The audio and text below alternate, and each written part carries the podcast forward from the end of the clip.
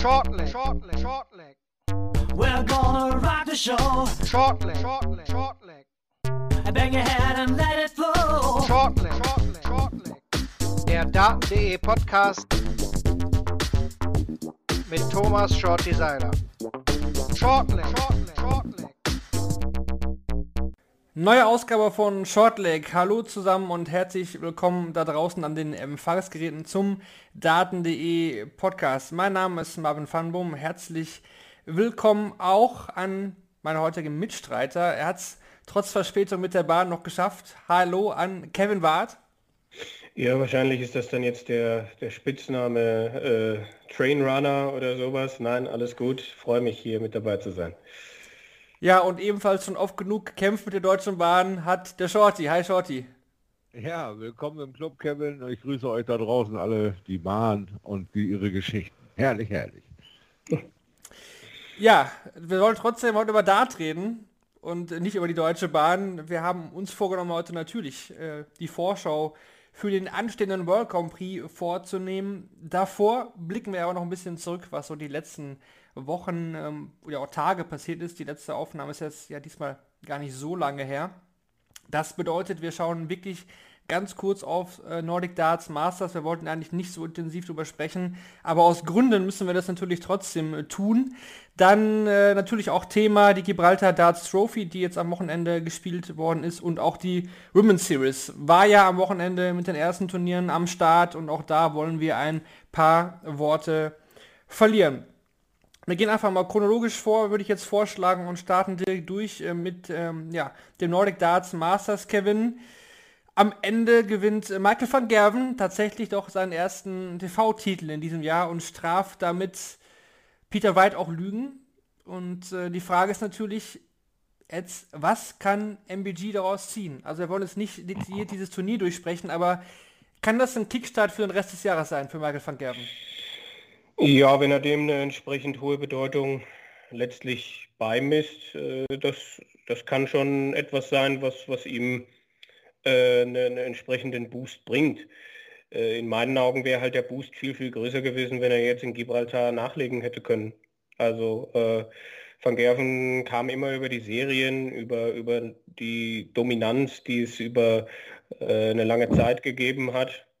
Und äh, ja, in diese Schiene ist er jetzt natürlich noch nicht reingekommen. Ne? Also man hat natürlich bei den Emotionen und allem gesehen, was ihm das bedeutet hat, dieses Turnier gewonnen zu haben. Mm, aber ja, es ist halt letztlich dann auch nur ein World Series Turnier. Mm, er, er, er kann daraus bestimmt eine gewisse Kraft ziehen, aber wie ich das schon gesagt habe, ich, also so wie ich Van Gerven kenne und seine Mentalität, äh, ist das jetzt nach, nach einer Woche und gerade nachdem es in Gibraltar wieder das direkte Duell mit seinem großen Rivalen Gervin Price gegeben hat und er dann da wieder eine Niederlage anstecken musste, ist das jetzt, glaube ich, wieder äh, äh, raus aus dem Kopf. Also ich glaube nicht, dass ihn das jetzt wirklich noch, noch, noch länger trägt. Also da ist dann ein, ein größerer Erfolg, ein, ein World Grand Prix-Titel oder sonstiges, dann glaube ich nochmal eine ganz andere äh, Größenordnung. Ich glaube einfach für, für die Emotionen an sich, für äh, ja, vielleicht für das Innenleben, für ja, ich kann es noch, ich, ich kann auch noch Turniere gewinnen, ist das eine, eine, gute Geschichte gewesen, aber das Selbstverständnis von ihm ist natürlich auch ein ganz anderes und äh, das, das ist noch ein langer Weg. Schotti, wie schätzt du das ein? Also gehen wir nochmal ganz kurz auf das Turnier ein. Van Gerven erste Runde gegen Labanauskas 6 zu 5. Das war auch schon wieder sehr knapp. Er lag da auch wieder zurück, äh, gewinnt dann aber den Decider. Dann souverän ging mal das Rastmal im Viertelfinale.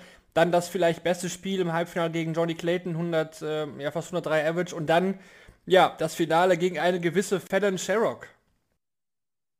Ja, so wie du es auflistest, sind äh, seine Emotionen auch mit ihm galoppieren gegangen. Also ich denke, wir haben äh, bei der Qualität dieser World Series ja wirklich auch ein feines Line-Up gehabt mit der Gary Anderson etc. Viele sind einfach wieder äh, auf diesem Turniertrain aufgesprungen, um überhaupt in die Spur zu kommen. Und das Van Gerven ähm, mit all den äh, vorherigen Umsagen weiteren, Kämp äh, weiteren Kämpfen äh, zu kämpfen hat, dass er keinen TV-Titel mehr gewinnen würde in diesem Jahr. Ähm, den, dieser Brocken ist jetzt erstmal weggebrochen. Das ist ganz okay. Das, Kevin hat völlig recht, das trägt dich nicht lange. Aber äh, die Emotionsbombe, die, die er da losgelassen hat, die war für mich auch völlig neu. So losgelöst bei einem relativ bedeutungslosen Turnier, ihn zu erleben, hat einfach eine andere Qualität an Druck bei ihm abgebaut. Und jetzt geht es einfach nur um die Qualitätssicherung seines Spiels und sein Mindset. Und da hat er auch wieder äh, genau den richtigen Part angesprochen. Sein zurzeit irgendwie nicht bezwingbarer Gegner, Gervin Price, äh, siegt auch hier äh, relativ entspannt und leicht. Und äh, da findet er einfach kein Mittel. Da ist wieder diese alte Ratlosigkeit. Das ist jetzt ein Drahtseilakt. Mal sehen, wie stabil er bleibt. Und wenn er, äh, wie gesagt, noch nachlegen kann vor der, vor der WM, äh, ja, kann es da auch wieder eine, eine, gewisse Zeit für ihn gut gehen. Aber Sets liegen ihm ja nicht so, also müssen wir mal gucken, wie die WM für ihn läuft. Nur ob das jetzt noch weiter trägt, äh, nee, da bin ich auf Kevins Seite. Ich glaube, das ist jetzt wieder erledigt. Jetzt geht es an die anderen Probleme, die noch da sind. Die Story war trotzdem neben Van Gervens Emotionen am Ende nach dem Sieg äh, Kevin Fallon Sherrock natürlich. Äh, erste Runde der Sieg gegen Nils Heinze, würde ich sagen, geschenkt. Das ist ein Spieler, den, den kann sie auf jeden Fall verschlagen. Hat sie auch deutlich mit 6-1 gemacht. Generell von den Qualifikanten aus dem nordischen und baltischen Raum hat auch nur mal das Rasma gewonnen gegen Nathan Espinel 6 zu 4. Das war neben Darius Labanauskas natürlich auch der Spieler, dem man das hätte zutrauen können. Ähm, dann kam eben das Freilos im Viertelfinale, weil Gavin Price eben abgesagt hat aufgrund von Ellenbogenproblemen, die sich jetzt äh, in Gibraltar ja, irgendwie Luft aufgelöst haben. Also die waren auf jeden Fall nicht mehr äh, vorhanden. Ja, und dann dieses komische Halbfinale gegen Dimitri Vandenberg, wo Vandenberg eigentlich, ich hatte eigentlich nie das Gefühl, dass er das Spiel verlieren kann. Nur bricht er halt am Ende völlig ein und Sherrock gewinnt diese Partie mit der 11 zu 10 und steht dann auf einmal im Finale dieses Turniers und spielt dann am Anfang gegen Michael van Gerven auch wirklich super Niveau, 100er Schnitt teilweise und lag da auch in Führung und Van Gerven musste sich da schon ordentlich auch strecken. Ja, ich glaube, da sind auch zwei Welten aufeinander getroffen bei diesem Event. Äh, die anwesende PDC-Prominenz, für die dieses Turnier natürlich eine schöne Geschichte vor Publikum ist, aber für die es letztlich um nicht so viel gegangen ist. Und dann eine Fallon Sherrock, die äh, eigentlich äh, auf das große 2020 äh, gehofft hatte, die gerne äh, diesen äh, WM-Triumph, diesen als erste Frau zwei, zwei WM-Spiele bei den Männern gewonnen zu haben, die das gerne äh, dann getragen hätte und gerne da in jeder Hinsicht profitiert hätte, die war für jedes World Series Event 2020 eingeladen und dann konnte das alles nicht stattfinden. Das hat mit Sicherheit auch gewisse finanzielle Einbußen bedeutet. Äh, und sie hat ja auch vorher überhaupt, also im Vergleich zu den Männern, äh, nicht so gut verdient. Und dann äh, war es, glaube ich, nur fair für die PDC oder auch aus Sicht Marketing PDC, sie dann jetzt 2021 für dieses eine World Series Event einzuladen. Und ähm, ja, das war, glaube ich, für sie ganz, ganz wichtig, dieses Turnier, während die anderen sieben Pros dann halt gesagt haben, äh, oder auch, ja, die, einfach die, die, äh, die von der PDC eingeladenen einfach gesagt haben, naja, World Series, bisschen Show-Event, äh, lassen wir es dann vielleicht mal laufen. Vielleicht hat Dimitri Vandenberg deshalb dann auch zu früh abgeschaltet, weiß ich nicht, aber für, für Fallon Sherrock war das halt wichtig. War das wichtig, diese Bühne zu haben. Es, ist, es kann nicht das ersetzen, äh, was sie 2020 hätte haben können. Aber sie hat das Beste daraus gemacht. Und da sind eben diese beiden Welten aufeinandergeprallt. Das, das Dimitri Vandenberg, äh, der ganz andere Ziele hat, als vielleicht beim Nordic Darts Masters gut zu spielen. Und dann Fallon Sherrock, äh, die, ja, die noch nicht weiß, spielt sie bei der WM und so weiter und so fort und die einfach die Bühne liebt und das ihr dann vielleicht einfach auch ein Jahr lang gefehlt hat. Und äh, jetzt hat sie die Chance wieder bekommen und wächst dann über sich hinaus. Also eine tolle Geschichte, äh, die aber dann auch nicht von, von ungefähr kommt in meinen Augen. Aber natürlich, äh, ja, tolles Comeback und das, was sie da dann im Finale auch angeboten hat, das, äh, das war stark. Äh, stark auch, wie Van Gerven sie dann am Ende wieder eingefangen hat. Ähm, ja, das, das zeigt halt, wie, wie gut Fallon Sherrock auf der Bühne funktioniert. Äh, und, und dass sie in ihren jungen Jahren mit Sicherheit noch Luft nach oben hat. Und äh, ja, es ist aber einfach in meinen Augen total in den Zusammenhang zu stellen äh, mit, die, mit diesem 2020, das auch für sie äh, ganz anders gelaufen ist, als sie sich das vielleicht vorgestellt hat. Ich denke mal, wir sind uns einig, dass Sherrock definitiv auch bei den World Series of Darts Finals dann mit dabei sein wird. Ich wollte nur kurz zur Stimmung. Also ich fand es äh, sehr, sehr angenehm. In Kopenhagen war ja auch das erste Mal dann ein TV-Turnier dort. Also die Fans waren super, es waren sehr, sehr viele Menschen da. Natürlich muss man sagen, Dänemark sind die äh, Corona-Restriktionen ja, ja vollständig aufgehoben, weil die Impfquote halt dort so, so hoch ist, dass man das nicht mehr benötigt. Ähm, Nochmal einen kurzen Eindruck von dir. Du hast ja auch das Turnier auch ein bisschen verfolgt. Wie fandest du es von der Stimmung her? Vielleicht, vielleicht im Vergleich zu den European Tour Events jetzt, die wir zuletzt gesehen haben. Also äh, sehr angenehm. Ich habe natürlich den einen oder anderen denen auch schon äh, ins Pelli reisen sehen und so weiter. Also die, das Interesse ist groß, auch dort. Aber die haben noch eine, noch eine wieder eine differenzierte äh, Fankultur. Also da wird es äh, nicht zum Störfaktor, sondern da wird äh, getragen und gelobt. Und das ist ein sehr angenehmes Publikum gewesen, auch nicht äh, übereifrig, also so völlig mit sich selbst beschäftigt und haben da eigentlich eine tolle Spielatmosphäre hergezaubert. Also ich war sehr angenehm über überrascht. Gerne mehr davon. Ja, auf jeden Fall, gerne mehr davon. Vielleicht dann nächstes Jahr wieder ähm, ja, im Rahmen dieses Turniers oder auch gerne wieder auf der European Tour. Also mein Wunsch ist ja auch immer, dass die European Tour wirklich äh, zu einer European Tour auch wird, mit vielen verschiedenen Ländern. Und ich glaube, ähm, ja, dass wir das eigentlich schon auch hinkriegen können, Kevin. Ich denke, mittlerweile haben wir so viele Standorte, die da auch in Frage kommen. Also Matt Porter hat ja auch zum Beispiel bestätigt, dass es nächstes Jahr auf jeden Fall auch wieder nach Ungarn gehen wird, äh, zur Hungarian Darts Trophy. Jetzt hatten wir Gibraltar, wir hatten ja auch viele andere Länder, natürlich Österreich, Deutschland, klar, die sind immer dabei, Niederlande. Also da bewegen wir uns auch langsam in eine Richtung, dass wir sagen können, die European Tour wird wirklich eine Reise durch Europa, oder? Ja, hoffentlich. Ich meine, man muss aber ja auch ganz klar sehen, dass der letzte Kalender, den wir da gehabt haben, der letzte, bevor Corona gekommen ist, der hat ja dann auch 13 Events beinhaltet und immer noch, glaube ich, sieben oder acht davon in Deutschland. Also es ist halt die Frage, ob, ob die PDC da ihre Abhängigkeit senken möchte äh, für, für die Vielfalt, für, für mehr Länder, was ich schon begrüßen würde, mm, oder ob man einfach äh, nach wie vor äh, jedes Jahr einfach nur die Länder rund um Deutschland äh, beliebig ersetzt oder austauscht. Ich habe schon auch den Eindruck, dass sie europäischer wird. Ähm, bin, bin sehr gespannt, welcher Weg da gegangen wird. Also natürlich, Deutschland hat einen entsprechend interessanten Markt und, und hohes Zuschauerinteresse und äh, das heißt jetzt auch nicht, dass am Ende nur ein European Tour Event irgendwie in Deutschland stattfindet. Aber sieben, acht Turniere, ich weiß halt nicht, ob das, äh, ob das die Zukunft irgendwie ist. Ähm, na, auch, auch für, die, für die Vielfalt des Sports. Und wenn man, wenn man äh, Osteuropa und die nordisch-baltischen Länder irgendwie noch weiter äh, erschließen möchte und vielleicht ja dann auch in Südeuropa nochmal irgendwie äh, was tun kann, wo es mir, wo ich jetzt gar nicht so genau weiß. Ne? Aber es gab, gab ja auch mal das ein oder andere Turnier in Spanien von der PDC, ähm, was jetzt auch schon länger nicht mehr äh, irgendwie äh, im Fokus war. Dann machen wir einen Haken hinterher dem Nordic Darts äh, Masters gewonnen von Michael van Gerven, sein erster TV-Titel in diesem Jahr. Mal schauen, ob noch welche dazukommen.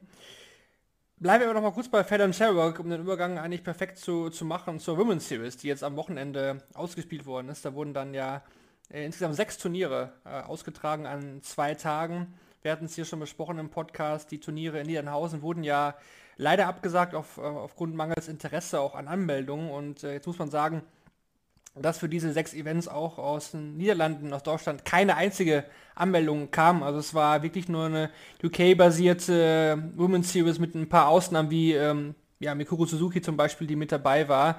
Also ja, kann man natürlich auch jetzt hinterfragen.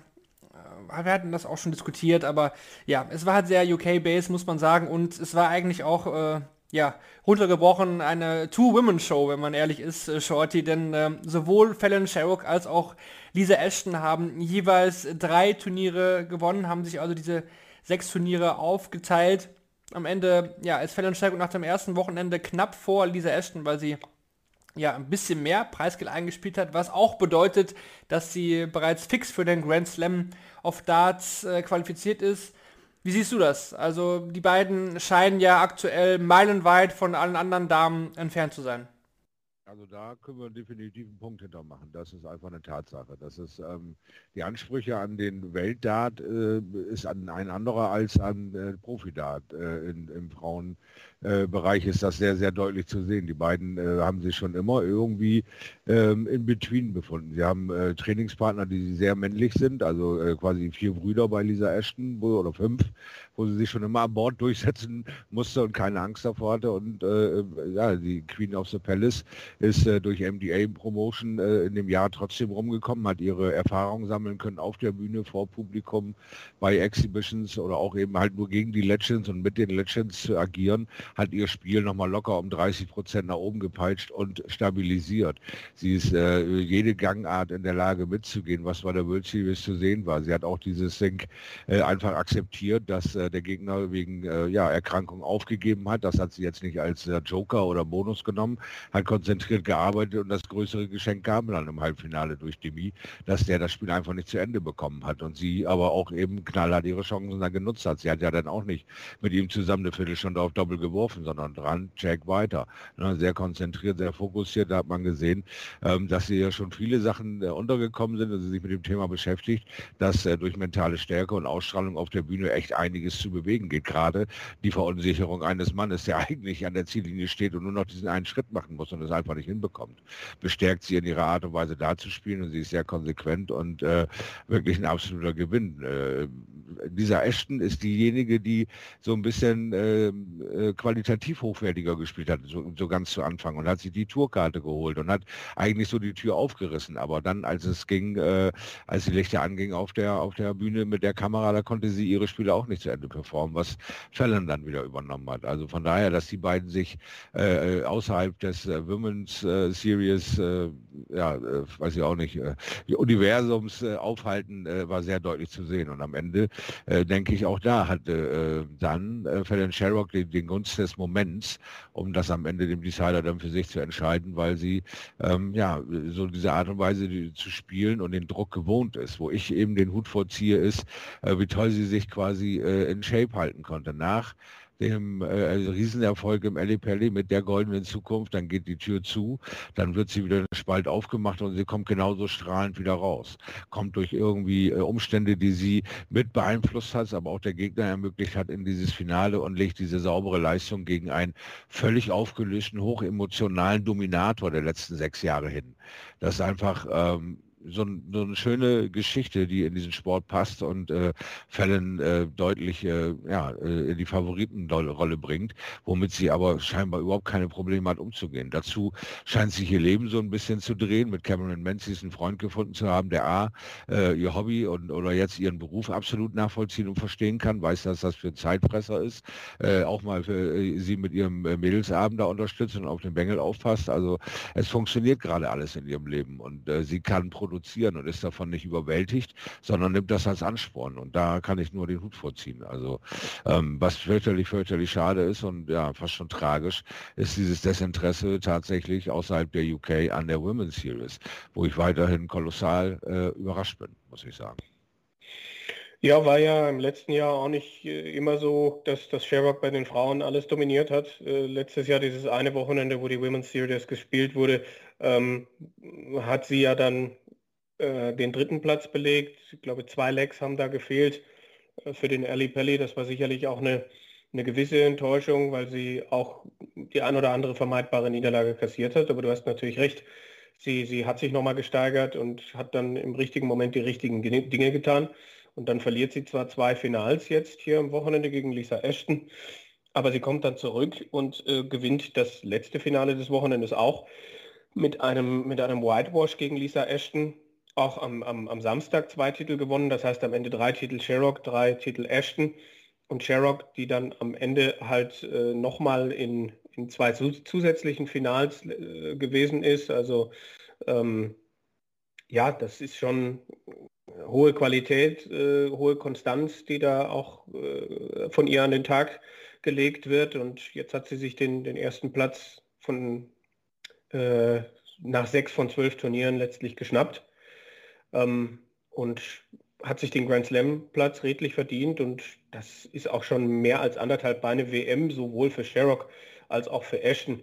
ist schon auch ein bisschen schade, dass da die Lücke einfach immer noch da ist. Ähm, es ist, glaube ich, das Richtige, dass diese Serie stattfindet, weil hinter äh, Sherrock und Ashton ist halt einfach ist relativ schwierig. Ne? Da, da scheinen immer wieder mal Spielerinnen auf, aber das, die Konstanz haben sie nicht.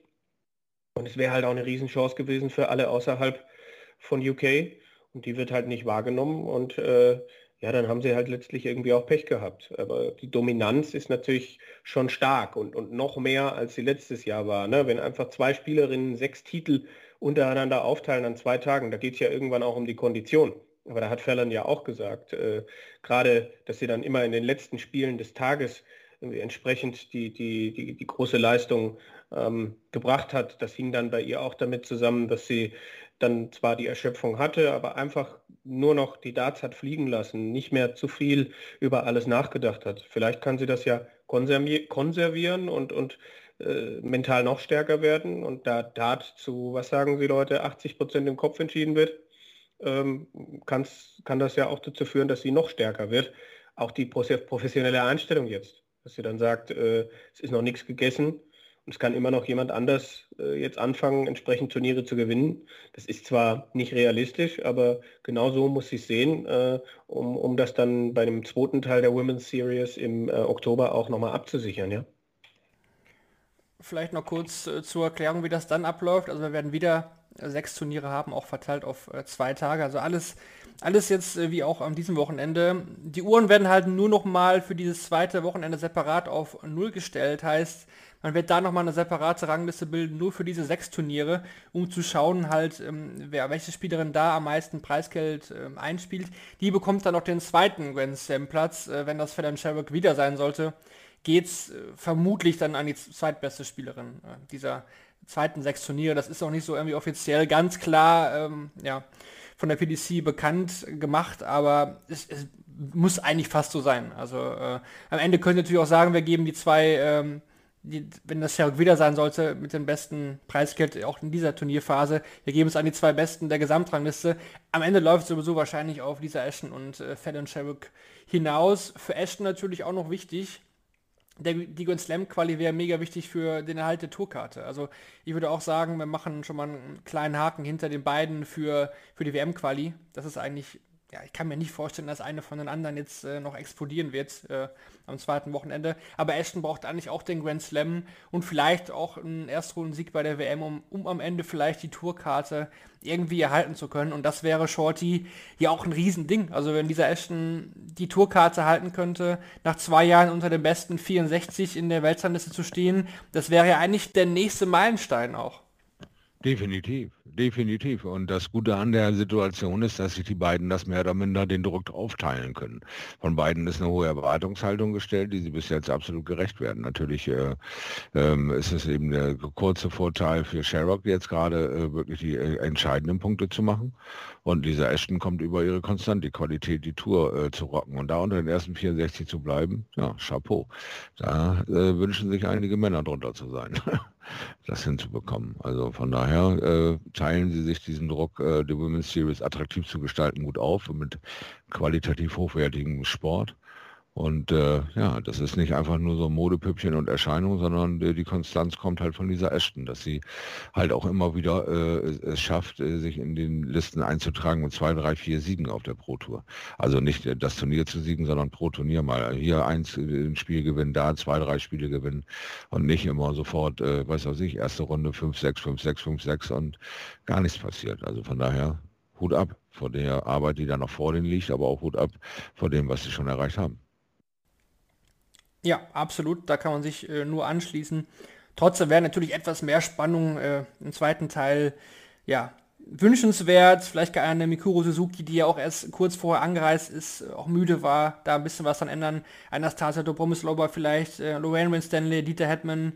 Ja, vielleicht äh, kann sich eine von denen ja in die Siegerliste eintragen. Eine Bo Grease war ja zum Beispiel auch nicht mit dabei hat auch mit der Titis zu kämpfen, äh, wie man so liest. Das war bei den letzten ähm, England Open auch schon wieder, auch wieder Thema. Da ist sie, glaube ich, auch an einem, ähm, ja, in dem Halbfinale, glaube ich, nicht mehr angetreten. Ähm, da scheint auch einiges in Argen zu sein.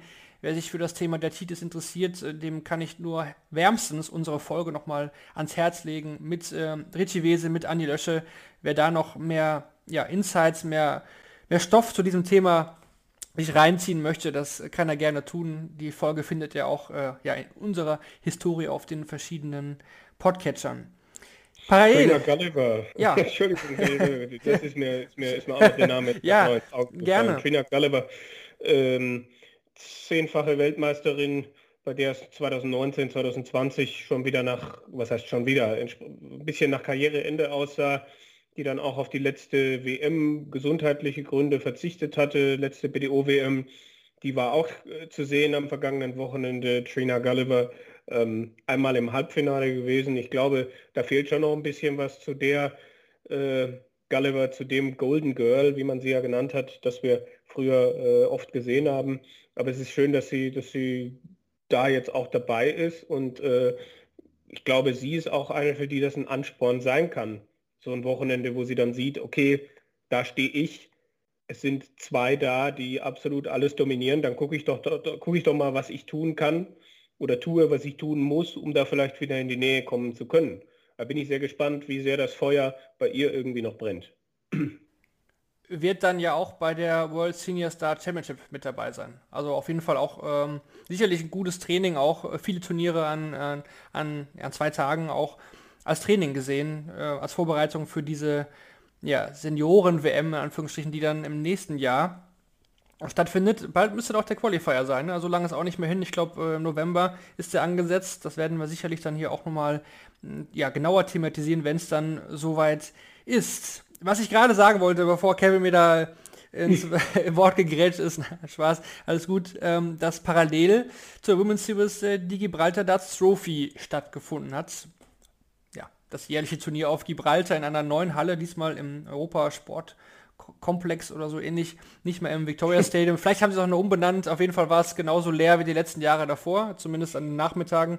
Abends waren schon ein paar mehr Leute da, die ein bisschen Stimmung gemacht haben. Auch einige deutsche Fans, muss man sagen, die den Weg dahin äh, verloren haben und auch zu Recht. Denn wir hatten äh, drei deutsche Starter mit dabei, mit Gabriel Clemens, mit äh, Florian Hempel und mit Martin Schindler. Und äh, ja, nachdem ich eigentlich am Freitag den Draw, äh, nee, am Donnerstag war, kam ja schon raus, den Donnerstag den Draw gesehen hatte, dachte ich mir, hm, das sind schon ganz schön knifflige Auftaktlose, die die drei da bekommen haben. Es stand ja auch für, für alle drei einiges auf dem Spiel. Es ging ja um die Quali für die European Championship, denn dieses Jahr zählen ja eben nur zwei European Tour Events für dieses Major, äh, ja, gehen in die Wertung. Und das war ja zum einen das Turnier in Ungarn und jetzt eben das Turnier auf Gibraltar. Gabriel Clemens war beim ersten nicht dabei, musste also ja, sein Auftaktspiel gewinnen und äh, Florian Hempel war schon safe und für Martin Schindler war das gleiche, ja, der gleiche Plan wie von Gabriel Clemens eigentlich das erste Spiel zu gewinnen. Ich würde sagen, gehen wir mal die drei Spiele durch, äh, Shorty. Zwei von drei Siegen hätte ich auf jeden Fall jetzt, nachdem ich das Draw gesehen habe, unterschrieben wenn ich das Spiel von Martin Schindler sehe oder auch die Stats durchlese, auch den Spielverlauf genau betrachte, muss man sich ja schon fast ärgern, dass es nicht drei von drei geworden sind. Ja, da hast du völlig recht und es tut mir so, so leid auch für Martin, weil ähm, wir hatten ja schon mal vor zwei, drei Podcasts gesagt, dass Martin sich äh, gut vorbereitet hat, jetzt in der Pandemie über die Challenge Tour da alle Wege gegangen ist und sich da immer wieder rein äh, kämpfen kann und anbietet und jetzt hat er diesen, ja, diese, diese schwierige Aufgabe, sich in dieser No-Time für die äh, European Championship zu qualifizieren mit dem Ungarn-Ding im Nacken und äh, ja, das Damoklesschwert ist über dir. Und er, ich glaube, er war 5-3 vorne, wenn ich mich nicht irre. Sogar 5-2, ja. 5-2 sogar vorne gewesen. Also von daher waren da sicherlich auch äh, genug Möglichkeiten, mit den fünf Darts irgendeinen über die Ziellinie zu bringen. Und Martin, ähm, ich habe mir danach noch einen Post von ihm durchgelesen, dass er sich auch ein bisschen jetzt anfängt, über sich selbst zu ärgern, aber eigentlich auch zufrieden ist mit der Leistung, die er da abruft. Und äh, ich kann dem nur beipflichten, indem ich sage, die Konstanz ist mittlerweile gegeben. Und jetzt äh, warten wir genauso, wie wir bei Gaga gewartet haben, auf die Ausschläge nach oben, äh, die Pegelstände nach oben, dass er so ein 6 zu 5 für sich entscheidet. So haben wir auch mal damals auf Menso gewartet, der hat jedes ähm, äh, Halbfinale und, und Finale erreicht, aber es dann nicht für sich äh, buchen können und dann hat er das auch irgendwann hinbekommen. Also bei Martin ist es, denke ich mal, nur noch ein äh, Matter of Time und das ist natürlich in diesem Jahr so fürchterlich, weil äh, von einem Turnier so viele Sachen abhängen, so viele Qualifikationen auch abhängen und so viele Schritte auch in deiner Karriere dann abhängen. Also ist dieses diese verpasste Chance, diese fünf Darts, die sind schon ärgerlich, aber müssten, ähm, ja, so platt wie das klingt, so schnell wie möglich aus seinem Kopf. Ne? Ja, das, das stimmt. Ein Decider-Niederlage tut immer weh, vor allem wenn man auch so früh halt ähm, deutlich geführt hat.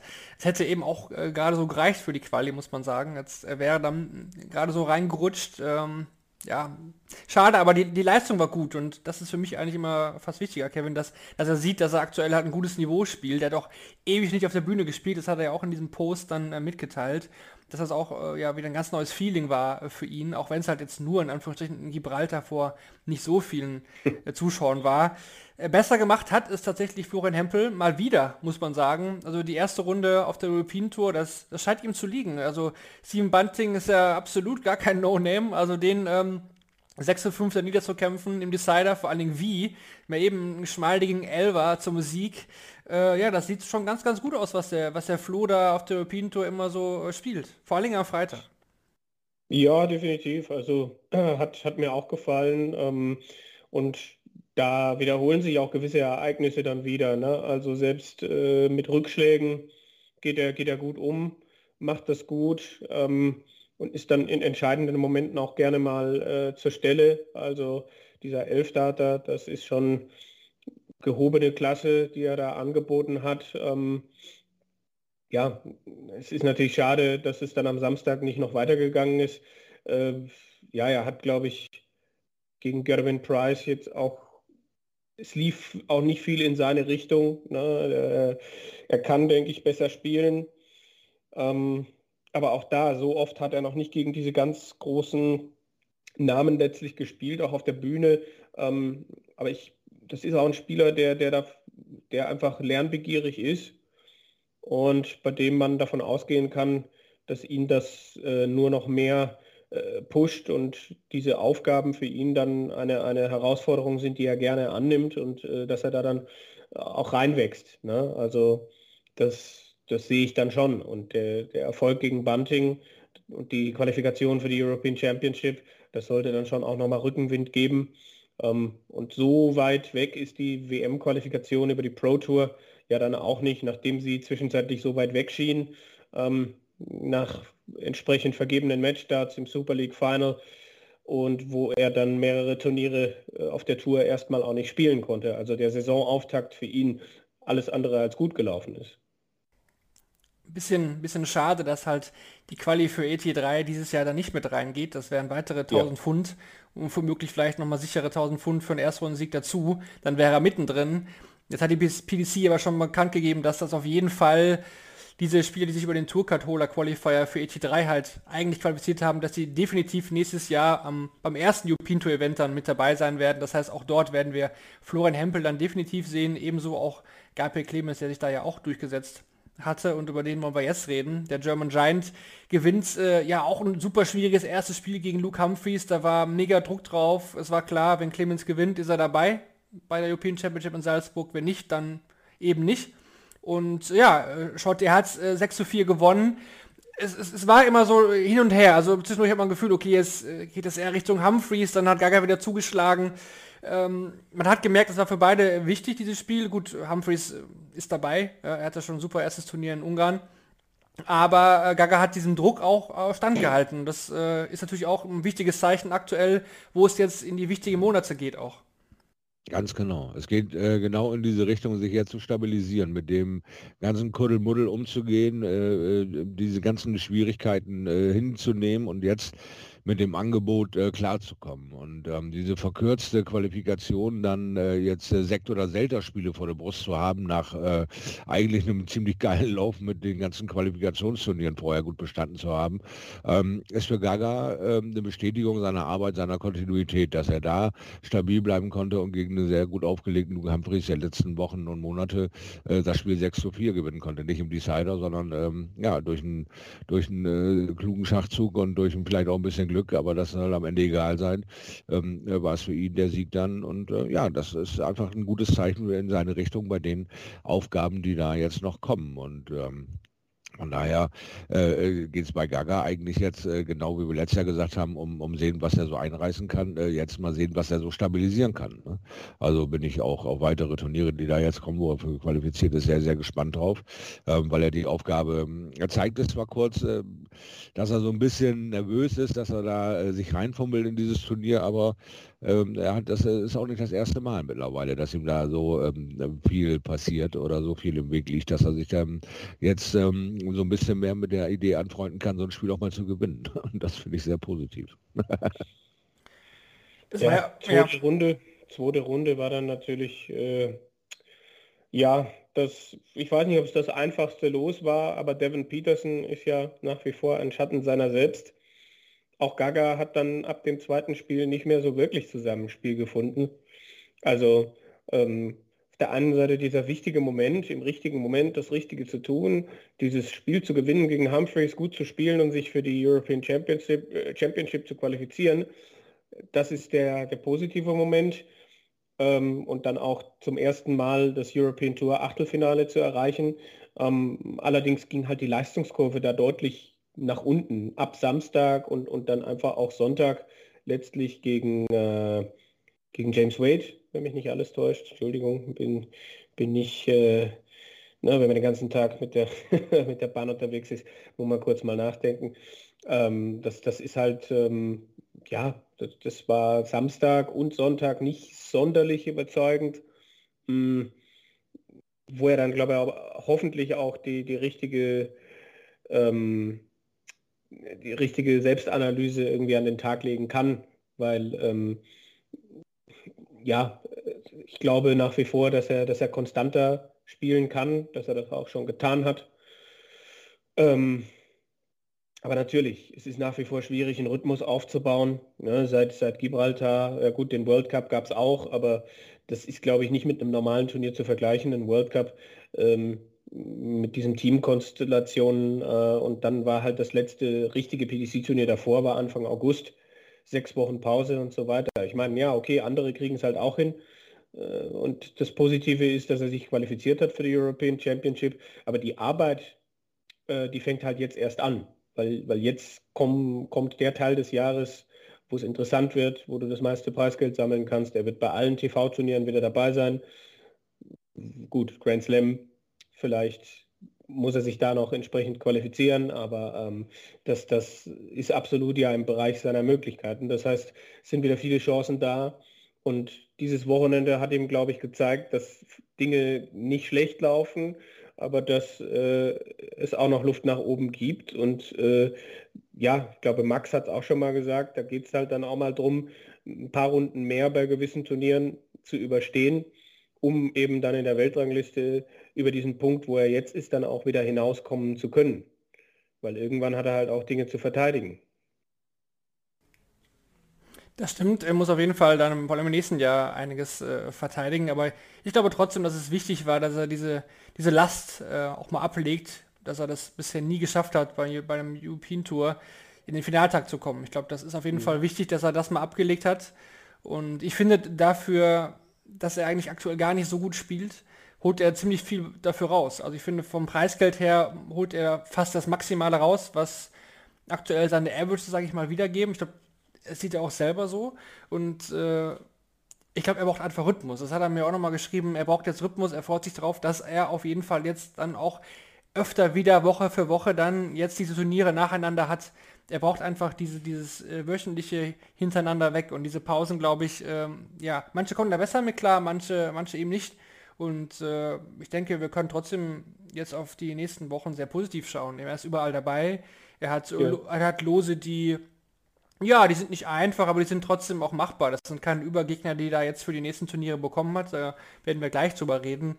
Und da müssen wir mal schauen, was er rausholt. Aber er ist äh, konstant dabei und äh, ist ganz klar Deutschlands Nummer 1. Und ja, mal schauen, was da aktuell dann die nächsten Wochen so, so geht beim German Giant. Ja, also aus, nicht aus deutscher Sicht war es trotzdem natürlich ein erfolgreiches Wochenende, aber aus österreichischer Sicht natürlich umso mehr, denn äh, Mensa Sulevic hat es äh, ins Finale geschafft. Also auch Hut ab da an den Mensur, der jetzt auch zuletzt ja, ja am wenigsten von allen gespielt hat, muss man sagen, nach seiner Monaten, monatelangen Pause. Also nach seinem Sieg gegen Kim Halbrechts am Samstag war er super äh, zufrieden und äh, ja, erleichtert, dass er, äh, als er gesagt bekommen hat, dass er äh, in Salzburg mit dabei ist. Ich glaube, auch da war der Druck sowas von immens, Shorty. Er wollte ja unbedingt bei seinem Heimturnier natürlich mit dabei sein und dann bekommt er mit Kim Habeck den Spieler natürlich für einen Samstag, der schon einen Tag vor auf der Bühne war, der super unangenehm zu spielen ist und sich da durchzusetzen war natürlich auch echt, ja, mental eine schwierige Geschichte. Ähm, das definitiv, gar keine Frage. Du bist ja selber auf Formsuche und mit Cam Heibretz hast du so einen brandgefährlichen, angenockten Spieler, der das Zeug unter den ersten 16 hat in dieser Welt, ist aber selber eben gerade nicht gebacken kriegt, aber jederzeit ein Spiel auf äh, ja, hohem Niveau führen kann, weit über die 100 hinaus.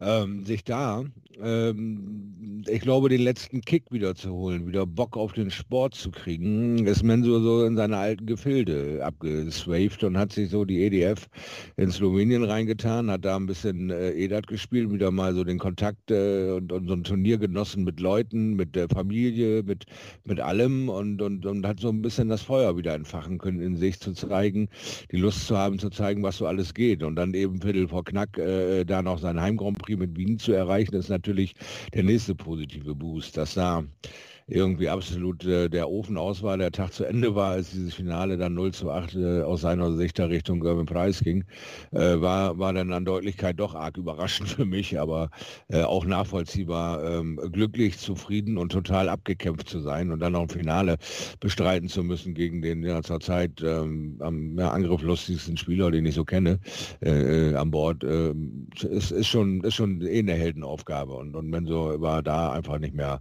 ja, existent sozusagen. Er hat äh, wirklich äh, super äh, sich zurückpräsentiert, die letzten Sache seit dem World Cup of Darts, auch mit Raubi, was sie da auch für ein Spektakel abgefeiert haben. Und kurz vor Ende gingen den beiden dann die Puste aus. Und hier haben wir dasselbe in Grün. Er macht wieder ein Riesenturnier für sich selbst, eine tolle Werbung für, für die Dartsport in Österreich auch, äh, der Heim Grand Prix in Aussicht und er schafft es.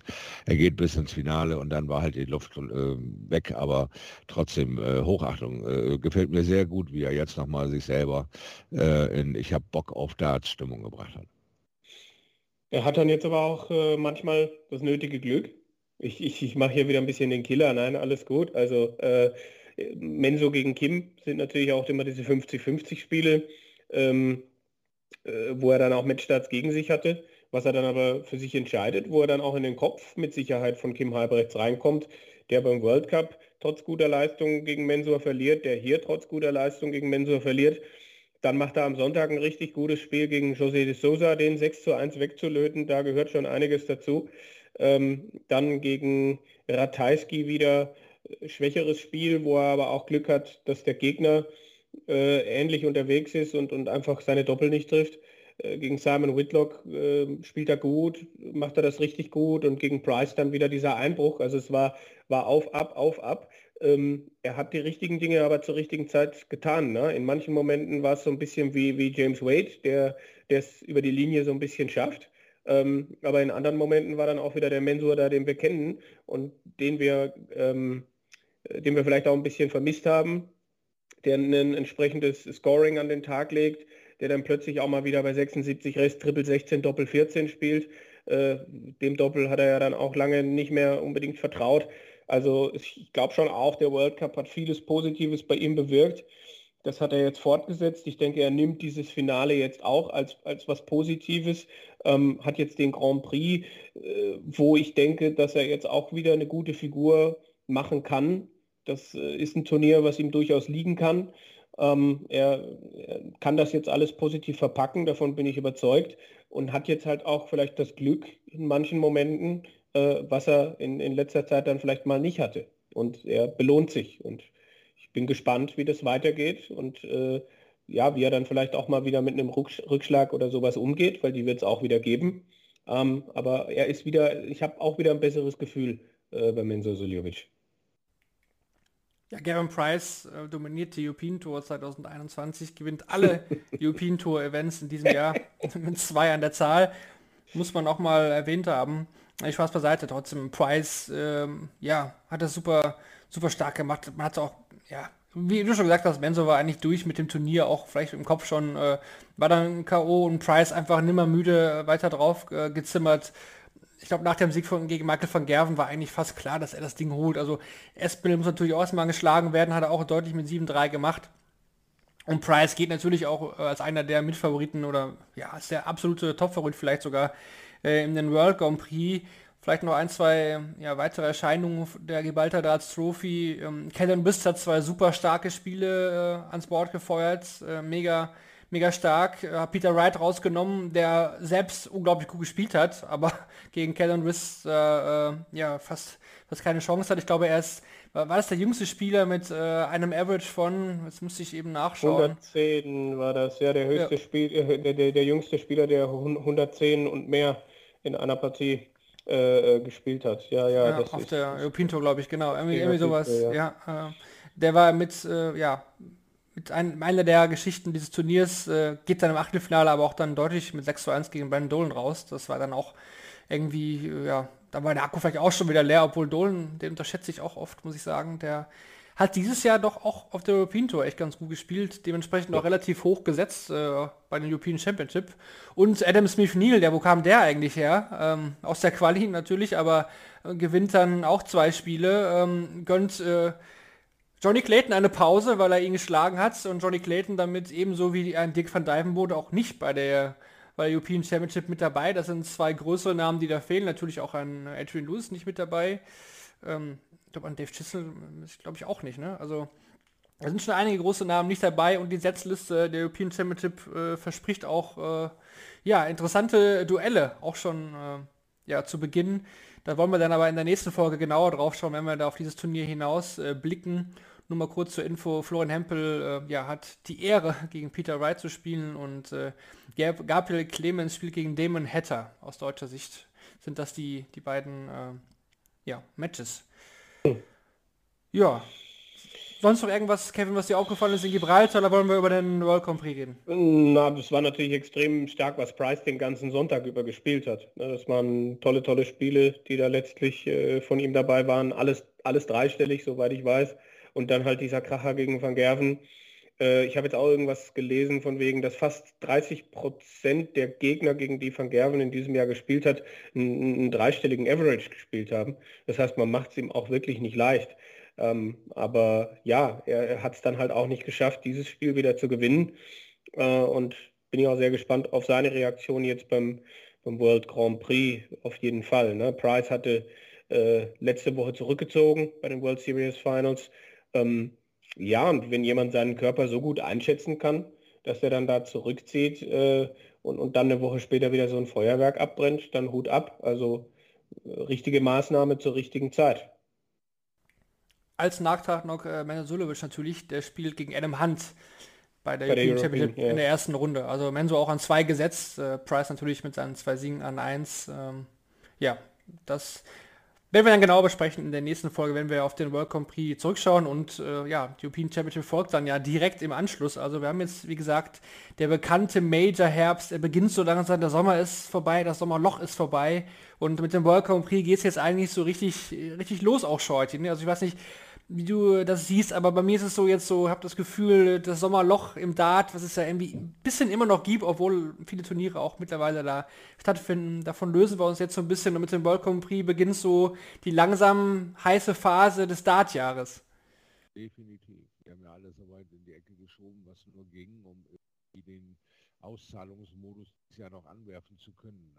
Weit nach hinten geschoben meine ich damit, dass du natürlich auch äh, so wenig Verlust schieben willst also so viel reinlassen wie möglich Zuschauer reinlassen und jetzt ist es äh, tatsächlich Profi sein. Jetzt ist es jede Woche Höchstleistung abliefern und äh, entweder das Deckel füllen oder in zwei, drei Wochen in höchsten Schwierigkeiten sein, weil du nicht verteidigen kannst oder äh, weil dir ja quasi deine halbe Karriere um die Ohren fliegt, weil du zwei Monate lang nicht funktionierst. Also es ist jetzt die höchste Anspannung und, und die Jungs äh, freuen sich drauf. Sie sind wie Rassepferde, die da in ihrer Box traben und sagen, jetzt können wir loslegen und äh, ja, beeindruckend ist einfach, genau wie Kevin sagt, wie Gerber Price sich selber einschätzen kann, halt durch seine jahrelange Leidenschaft Rugby oder Semi-Profi Rugby spielen, hat er das eingeschätzt und gesagt, pass auf, ich, ich kenne diese Schmerzen, das ist, äh, ich hau mir da so eine Kollisionsspritze rein und dann geht der ganze Kram äh, seinen Gang und dann bin ich wieder fit nächste Woche. Bis dahin weiß ich das ganz genau und er liefert ab und äh, das äh, ja, ist beeindruckend. Also zurzeit ist es der Man to Beat, ist äh, Gerben Price, weil ähm, ja, jeder hat irgendwo äh, ein links und rechts, was er besser machen könnte. Und bei, bei Gerben ist die, ist die unheimliche Selbstverständnis und Dominanz einfach beeindruckend, die er an den Tag legen kann. Und äh, er hat am Anfang des Jahres schon ein paar schlechte Spiele gewinnen können. Und jetzt, äh, wie äh, Kevin erwähnt hat, äh, den gesamten Sonntag über 100er Average spielen, das müssen wir auch, glaube ich, ein bisschen kramen, wann das zuletzt einem Turniersieger ge gelungen ist. Also ähm, ich freue mich wie Bolle drauf, wenn sie losgelassen werden, weil äh, wir hatten noch nie so eine Durcheinander-Rangliste, wir hatten noch nie so ein riesiges Portfolio an äh, Favoriten, Geheimfavoriten, wo vielleicht das Spiel so läuft, das Spiel so läuft, dann könnte der auch tatsächlich in diese Ecke kommen und hör mir auf. Also äh, aus dem Stand. José de Sousa lässt zurzeit ein bisschen Lücken offen und ein paar Fragezeichen auch, ähm, wieso er da auf einmal so, so ja, weit weg von allem scheint, von der von der Leichtigkeit. Aber auch äh, er wird äh, merken, jetzt wird äh, Tacheles geredet. Jetzt äh, heißt es Sekt oder Selta. Also eine sehr spannende Zeit für Zuschauer dieser Sportart, eine sehr aufregende und wahnsinnige Zeit, weil was da alles jetzt äh, jedes Turnier an Ranglisten durcheinander wirft und potenziell Chancen freigibt und auch vielleicht die ein oder anderen Träume beendet. Also das wird sehr, sehr spannend sein und für euch beide auch Heidenarbeit. Tja, nun, was soll man dazu sagen? Was soll man... Es ist, es ist natürlich auch für jeden Spieler was dabei. Ne? Modus, äh, mal Double In, Double Out, mal geht es in eine Gruppenphase, Sets, Legs, mal musst du das Ganze über eine Woche machen. Dann wird es diese drei, vier Tagesturniere geben mit äh, drei Spielen an einem Tag, äh, sprich European Championship, Players Championship Finals. Ähm, Ne? Also ich glaube, da ist jetzt für jeden was dabei und äh, ich glaube, es ist kaum möglich, da jetzt äh, durchzugehen und, und permanent und ständig das aller, allerbeste zu spielen. Aber es wird natürlich Spieler geben, die das, die das besser hinkriegen und Spieler, die das, die das schlechter hinkriegen und Spieler, die uns vielleicht über die Zeit am konstantesten erscheinen. Ähm, da bin ich auch sehr gespannt, definitiv. Jetzt heißt es erstmal äh, Double In, Double Out, nicht in Dublin und auch äh, nicht in Coventry im letzten Jahr, sondern dieses Jahr in äh, Leicester. Manche kennen diese Stadt vielleicht von der Premier League vom ja, Fußballclub aus Leicester. Morningside Arena war, glaube ich, auch mal ähm, Champions, Champions, League, Champions, ja. Champions, League. Jetzt haben wir sogar äh, den Übergang vom Fußball, Champions League, Dart, ja. äh, Leicester war auch schon mal in der Champions League. Ähm, ja, waren auch schon mal Austragungsort der Champions League of Darts, stimmt, die Morningside Arena in Leicester. Wird jetzt aber Austragungsort des World Grand Prix sein und da wurde am gestrigen Montag, wir zeichnen auf, am Dienstag, den 28. September, wurde die Auslosung wurde da vorgenommen und äh, ja, hat uns sehr interessante Spiele beschert. Muss ich ehrlich sagen, äh, wenn ich die Spiele mhm. durchgehe, da, da wird man richtig lecker schon. Äh, auf, auf, auf diese Partien. Denn, und das finde ich sehr, sehr gut eigentlich, dass da ja nur acht Spieler gesetzt sind. Nur die besten acht der PDC Order of Merit sind gesetzt. Der Rest wird äh, zugelost und äh, das bedeutet eben, dass auch schon viele große Namen früh aufeinandertreffen können. Und wie ihr das gewohnt seid von uns, gehen wir jetzt natürlich den Genre ja ein bisschen für euch durch.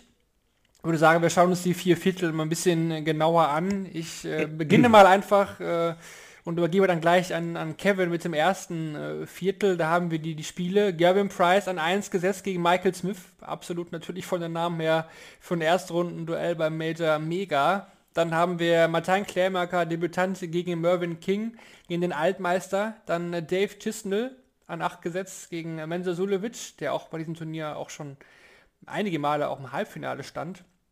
Und dann äh, das erste Viertel abrundend haben wir die beiden Engländer Joe Cullen und Ross Smith, Kevin. Äh, Price Smith natürlich, äh, ja, geniales Duell für Runde 1. Und wie schätzt du die, die Chancen von Mensor gegen Dave Schützenl? Ja, Jesse natürlich auch ein Spieler, der bei diesen Turnieren echt gut funktioniert. Also dem das wirklich liegt, Double in, Double out. Also es ist ein schweres Los. Es ist definitiv ähm, eine sehr interessante Partie, ähm, aber auch etwas, wo er sich wahrscheinlich leichter vorgestellt hätte. Äh, die kurze Distanz, ne? Best of Three Sets in, in der ersten Runde, das ist auch echt knifflig für alle. Da gilt es halt einfach gut zu starten. Da kannst du dir wenig Aussetzer leisten.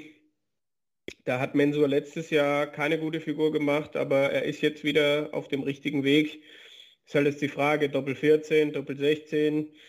Hm, ich würde schon sagen, dass er so ein bisschen das Momentum gerade hat und dass ich glaube, dass er sich gegen Chizzy durchsetzt äh, und sich dann auch ins Viertelfinale spielen kann. Äh, Price gegen Suljovic ist mein Tipp hier fürs Viertelfinale. Price gegen Smith natürlich eine Partie, die, die keine, Wünsche, keine Wünsche offen lässt, wo du aber auch von beiden bei diesem Modus nicht so genau weißt, was du kriegst. Michael Smith, das ist ja sowieso die, die große Wundertüte seit Jahren.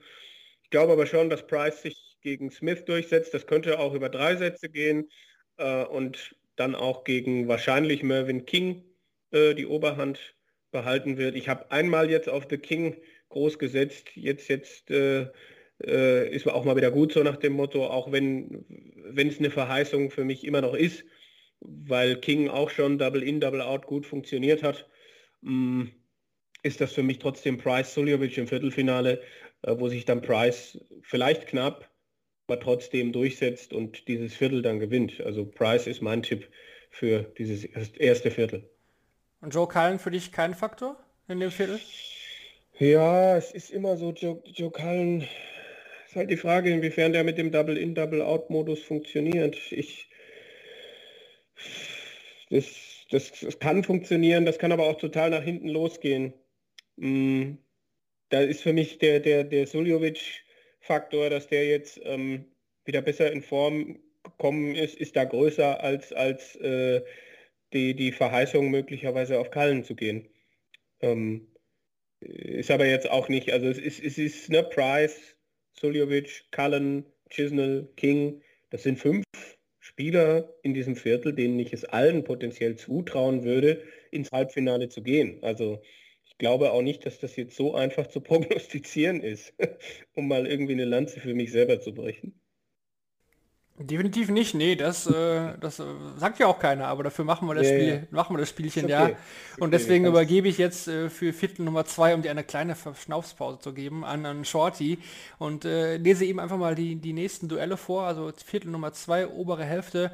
Da haben wir James Wade an vier gesetzt gegen Damon Hatter, wir haben Stephen Bunting gegen Daryl Gurney, wir haben Dimitri Vanberg, Nummer 5 gesetzt gegen Ryan Searle und Dirk van Dijvenbode gegen Luke Humphreys, Shorty, was, was macht dich da am meisten an? Wo bekommst du, äh, wo bekommst du Gänsehaut und äh, was glaubst du, wer setzt sich da in diesem Viertel durch? Ja, das Hammerspiel ist für mich der Humphreys von Divenbode eigentlich. Also da will ich mal mit dem Humphreys gehen. Und äh, ja, was haben wir da? James Wade, Damon Hatter. Das äh, auch ein knackiges Ding. Hei. Was ist, äh, dann gehen wir mal hier, diese Ecke, das machen wir so. Einen links und rechts einen fallen lassen. ähm, ja, äh, da wir, wie ich schon angesprochen habe, eine total konfuse Situation haben und du dich auf nichts mehr verlassen kannst, habe ich irgendwie Bock auf so ein bisschen Risiko und sage, dass der Damon Hatter da dieses äh, Viertelfinale äh, gegen Luke Humphreys spielt. Und ich glaube, dass sich dann Luke Humphreys da durchsetzt. Egal, was da sonst noch so steht an Namen. Es gibt für alles ein Für und Wider. Es gibt für Dimitri X für und wieder genauso wie für Ryan Searle, der alles in Grund und Boden ballern kann. Stephen Bunton hat keinen guten Moment gerade erlebt, aber äh, kann sich da auch wieder rächen. Also dieses äh, Double In, Double Out ist ein Turnier, was wirklich crazy ist und, und äh, dann will ich einfach mal mutig sein. Also für mich Sieger zweites Viertel Humphreys.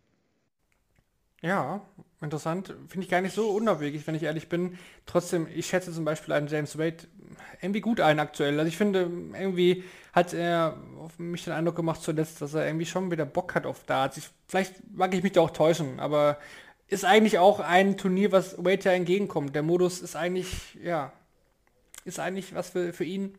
Mal, mal schauen, mal schauen, was, was am Ende oben dann, dann rauskommt. Price, klar, wahrscheinlich der, der Favorit, vielleicht Price äh, gegen Wade im Halbfinale oder äh, gegen einen Luke Humphries, Dimitri Vandenberg. Wir werden sehen. Also vor allem die erste Runde ist ja so knackig kurz. Da haben wir ja schon sehr viele Favoriten auch stolpern, stolpern sehen. Ja, Kevin, du bist wieder dran. Ich hoffe, du konntest dich äh, gedanklich erholen.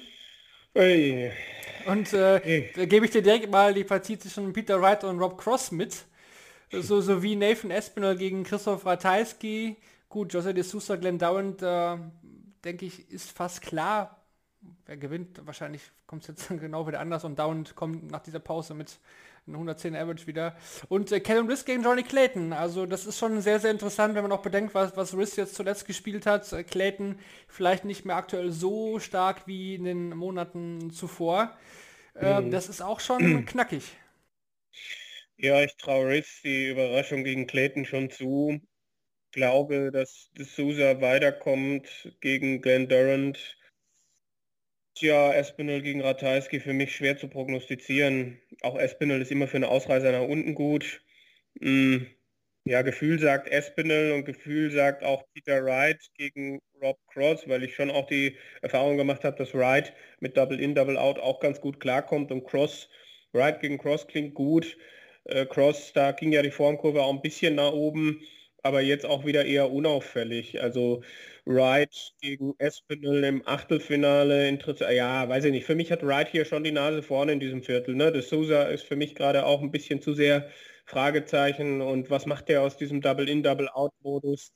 Ähm, ja, und ob Kellen Ritz dann wirklich drei Spiele auf hohem Niveau durchziehen kann. Also für mich riecht dieses Viertel dann schon ein bisschen nach Peter Wright. Ja, ja, sicherlich nicht, nicht abwegig. Ich hätte auch gesagt, dass, äh, dass Peter Wright da ja, mit, mit der Top-Favorit ist. Äh, Shorty, äh, was glaubst du? Wir hatten bei Wright ja oft, dass er nach Erfolgen so ein bisschen erstmal so ja, runterfährt.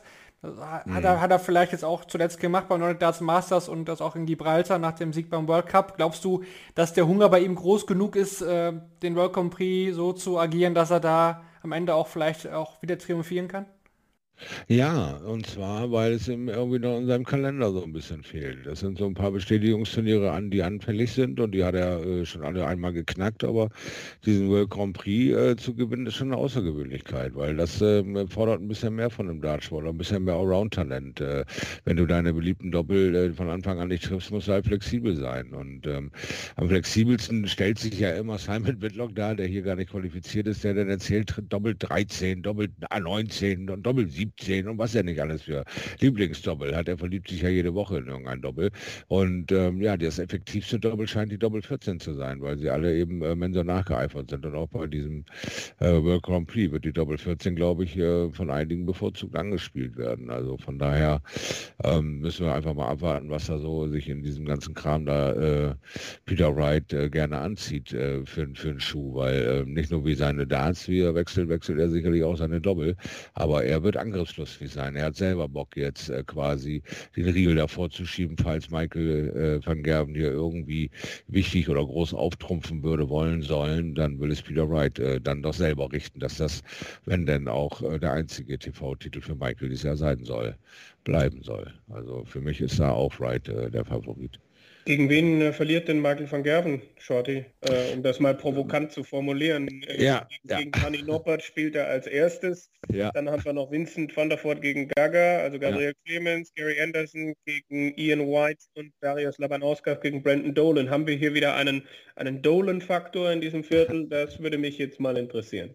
Ja, das ist eine, ist eine gute Idee, den Dolan-Faktor in seine aufstrebende Form noch mit einzubauen und ihn dann quasi zum äh, Turnierfavoriten Favoriten zu erklären, weil er, das eine Glücksgefühl, das neunte hat er schon erleben durfte, aber weiter ging es ja dann nun auch nicht. Also Brandon Dolan wird sicherlich ein äh, interessantes und cooles Turnier abliefern, aber ich denke nicht, dass wir den äh, äh weiter als das Viertelfinale sehen werden. Von der unteren Seite sehe ich da Brandon Dolan tatsächlich mit am stärksten. Ian White ewig nichts gesehen, Lucky D, ja, äh, One-Hit-Wonder oder auch nicht, äh, so kann man ihn nicht bezeichnen. Er hat eine gewisse Konstanz, aber ich, ich sehe ihn da noch nicht so unbedingt. Da ist mir Brandon dann doch eher äh, näher dran und Gary Anderson ist für mich ein Osterei. Ich habe keine Ahnung, was da drin ist. Also bleibe ich bei Dolan in diesem äh, Ding. Und da oben in, dem, in der holländischen Ecke unseren Deutschen wieder zu finden, finde ich erstmal A, wirklich zum Schießen. Also ist schon wieder faszinierend. Dann räumst du mal endlich einen, der Holländer aus dem Weg kommt, gleich der nächste ist. Also vollkommen egal, was du tust. Und Danny Noppert hat auch schon äh, tolle Spiele abgeliefert gegen Michael van Gerven. Und der hätte sicherlich auch Bock drauf, sich die Kerbe auf so einem äh, Turnier äh, Michael van Gerven besiegt zu haben, äh, an die Brust zu heften. Und äh, das am ersten Tag, quasi im ersten Spiel, äh, äh, ist die Chance da sicherlich viel, viel größer, als dem in der zweiten oder dritten Runde zu begegnen. Also sind da die Chancen für ein, für ein, für ein Ausscheiden von Michael van Gerven in meinen Augen mit am größten. Dann hoffe ich natürlich, dass äh, Gaga einfach irgendwie in dieses Turnier reinspielt. Ich habe ihn jetzt noch nicht so viel In- und Out spielen sehen. Ich weiß aber, dass er ein Edat-Monster ist, dass er sehr variabel ist an Bord, sich Dinge zutraut, die du halt über Master-Out lernst, äh, Triple, Triple, Doppel-Vorlagen, all solche Geschichten durch Taktikspielereien und so weiter, sehe ich ihn da auch äh, einfach in einer guten Position. Gegen Windy muss man gucken, aber wenn er sich da durchsetzt, kann er, glaube ich, auch für äh, Danny Noppert ein Stolperstein werden. Und wir haben da einen Dolan gegen gegen äh, äh, Gaga. Also von daher wird es immer ich, schwieriger. Ich bin, ich, Nummer, ne? super, super. Ich, bin, ich bin auch versucht. Ich bin auch versucht ja. zu sagen, vielleicht geht ja Van Gerven im ersten Spiel raus. Ich sehe Van der Voort jetzt auch nicht als unlösbar. Da, da kann ich mich noch gut erinnern, dass der mal Phil Taylor beim World Grand Prix in der ersten Runde rausgehauen äh, hat und dann alle gerufen haben, also zumindest die Holländer, auf Vincent van der Voort muss doch in die Premier League gehen. Aber es ist dann doch nicht, doch nicht passiert. Ähm, äh, der, der, den kann ich auch total schlecht einschätzen, aber es ist kein schlechtes Los für Gaga. Und wenn dann der Norbert Brav den Van Gerven für ihn weggeräumt hat, hm. Das könnte auch das Turnier von Gabriel Clemens sein. Warum ja, denn nicht? Äh, ne, warum sollen wir es so klein halten? Also von daher bin ich wirklich gespannt, äh, äh, ob, wir, ob da unsere Weissagungen wenigstens in die Richtung gehen. Auf das Halbfinale Clemens gegen Peter Wright. Wow. Das, das, das, Problem an der Sache ist, wenn Scholzi das äh, vorhersagt, ja, dann kommt es halt eben genau nicht so. So, und genau deswegen habe ich ja äh, sehr viel orakelt. Also nehmen wir doch einfach die Orakelnummer. ich hoffe, ich denke, ich weiß nicht genau, aber vielleicht ist Gaga da so eine Favoritensau. Wer weiß.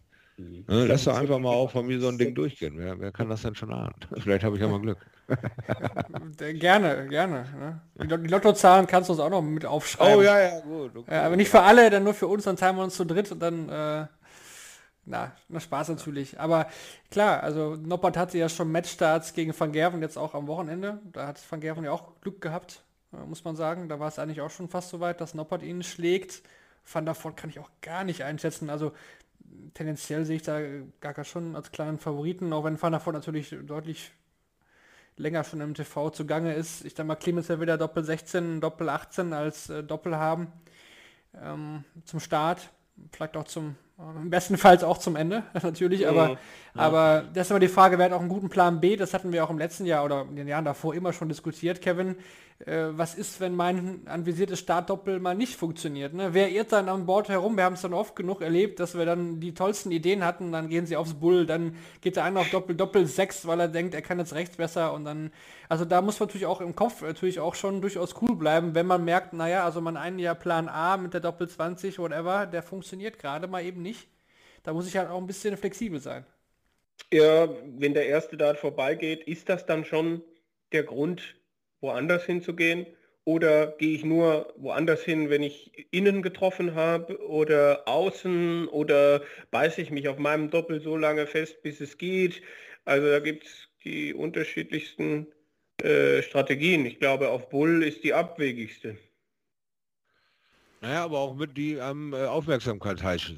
Also manchmal äh, geht es ja einfach auch nur darum, dass du über Gefühle dieses Spiel steuerst. Und wenn du das Gefühl hast, du triffst dein Doppel nicht, äh, dann gehst du sofort nach dem ersten Fehlwurf runter. Aber wenn du meinst, äh, ja gut, das passiert, der zweite ist eh drin, äh, dann, dann, dann, spielst du dich halt auch mal in, in einem Wald schwindelig. Also das geht da viel um Emotionen, wie du dich gerade in der Sekunde fühlst, wie dieses ganze Spiel auf dich wirkt. Und äh, entweder bleibst du da bei deinem Doppel oder du bist sofort auf, auf Wanderschaft. Also das ist wirklich jedem Spieler äh, quasi gar nicht so richtig vorhersehbar oder prognostizierbar, auch für dich als Spieler gar nicht so. Dann, ja. dann, dann hast du so einen genervten Millisekundenmoment und zielst auf die Doppel 4, äh, triffst sie natürlich auch, weil das genau das kleinste äh, Doppel ist, was du anvisiert hast. Nach Tops Doppel 16, Doppel 4, na herrlich. Aber er ist halt drin. Du musst dann diesen positiven Effekt wieder äh, nehmen. Aber das ist dann, wird dann halt aus einem Gefühl, aus einem, aus einem, aus einem, ja, aus einer Idee wird dann der, der Dart geworfen auf Bull. Und wenn er drin ist, ist cool. Wenn nicht, dann, naja, was soll's. Ne? Ich hätte auch genauso wieder den Millimeter an der Doppel 16 vorbeiwerfen können. Ne? Das ist ja. mehr oder minder dasselbe Ergebnis, aber Aufmerksamkeitshaschender und so ein bisschen, mir doch egal, du machst mir keine Angst, obwohl du vielleicht mit dem ersten drei Darts drin bist und ich jetzt gerade Dart 4, 5 und 6 verballert habe. Äh, ich hau den letzten halt trotzdem auf Bull, weil ich zeige dir meine Kochhunde, ist mir doch egal. Weil ich ja weiß, du wirfst jetzt eine 100 oder eine 140, gehe ich, ne? Also ich zeige mich trotzdem stark dir gegenüber, ne? So ein bisschen Posen. Ich verstehe, verstehe, verstehe, ja. Kann man, kann man da bei dir auch in die Schule gehen wahrscheinlich, ja. das malt der Scholze dir noch an die Tafel. Also ja, das ja.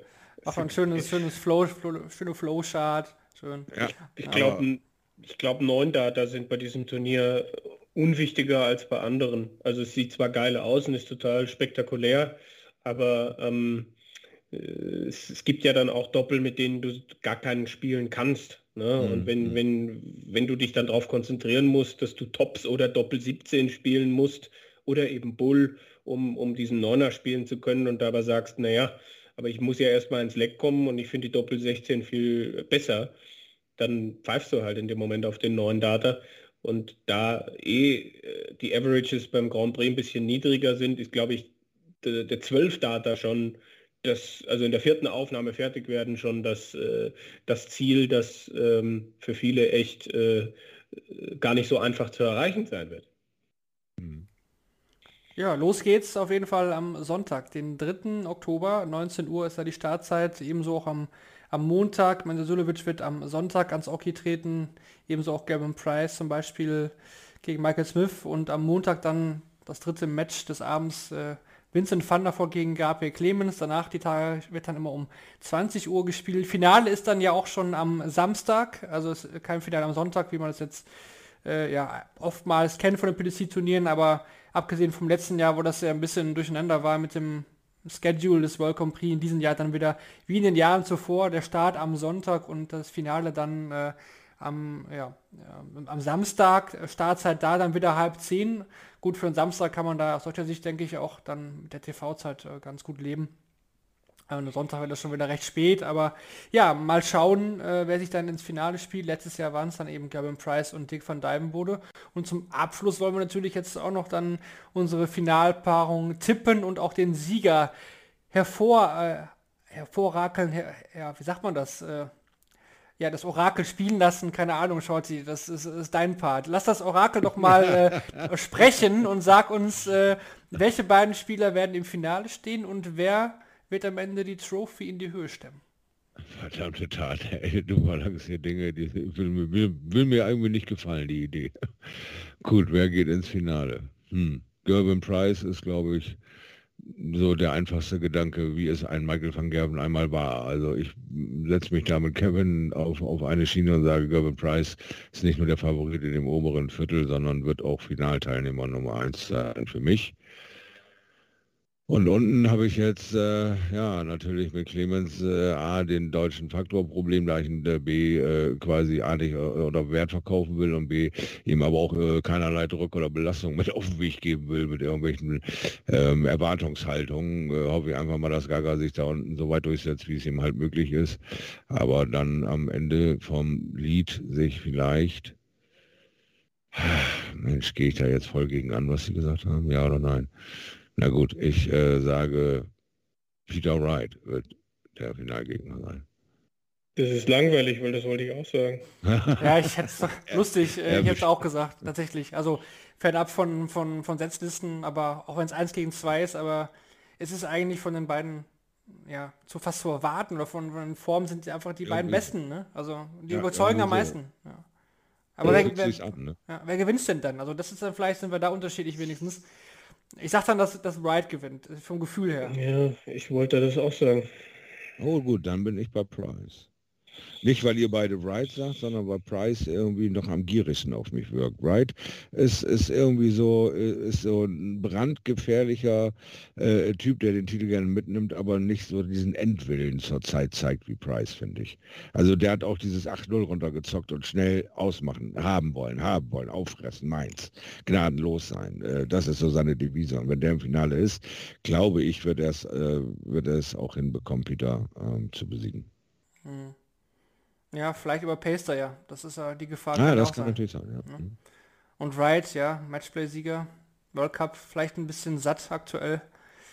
Ja, man weiß es nicht. Man weiß es nicht. Wir werden es auf jeden Fall für euch auch beobachten und dann in der Analyse bei Shortleg natürlich auch besprechen. Und dann blicken wir auch direkt äh, auf die European Championship voraus, wie angekündigt, denn es geht dann nahtlos weiter. Also wenn der World Grand Prix abgeschlossen ist, dann geht es direkt mit der European Championship in Salzburg weiter. Und da haben wir, wie auch schon ja, hier deutlich gemacht, drei deutschsprachige Spieler mit dabei. Auch eine schöne Geschichte. Und darauf äh, freuen wir uns auf jeden Fall. Also viel Darts, Darts, Satz in den nächsten Wochen. Auch hier bei Shortleg. Und deswegen würde ich sagen, ruhen wir uns bis dahin ein bisschen aus, legen uns hin, äh, schauen die Darts. Shorty, wie sieht's aus? Der Sohn, bist du am Start? Nein, nein, äh, diesmal hat man dann auf Flo Hempel und äh, René Adams gesetzt. Die machen den äh, Grand Prix für euch. Bei der Sohn. Ich mache dann äh, das nächste äh, Event die ersten beiden Tage. Ja, na gut. Wir werden trotzdem äh, einschalten. Genau, The Zone überträgt natürlich äh, auch den Grand Prix vom ersten bis zum letzten Dart live. Wer es noch nicht gebucht hat, ja, kann das auch über unsere, unsere Seite machen oder einen Probemonat sichern. Ihr kennt's ja mittlerweile, The Zone ist ja eure Heimat für den für alle Turniere. Das muss man sagen, alle Turniere da auf The Zone, ohne jetzt groß äh, Schleichwerbung machen zu wollen. Wer möchte, kann Ja. natürlich auch PDC TV abonnieren in englischer Sprache.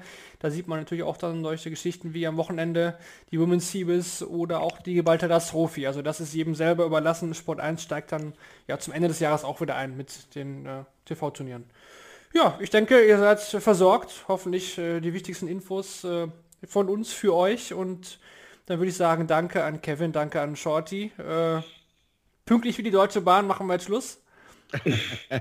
Sehr gerne. Ne? Und hören uns Wir dann. bitten die Entschuldigung zu verspäten, hat mein Ja. Schaffner gesagt. Das fand ich auch sehr gut. Ja. ja, die Signale sind jetzt gestört. Wir müssen jetzt hier zumachen und dann hören wir uns nach dem World Grand Prix wieder. Macht's gut bis dahin. Alles Gute. Ciao. Ciao, ciao. Tschüss.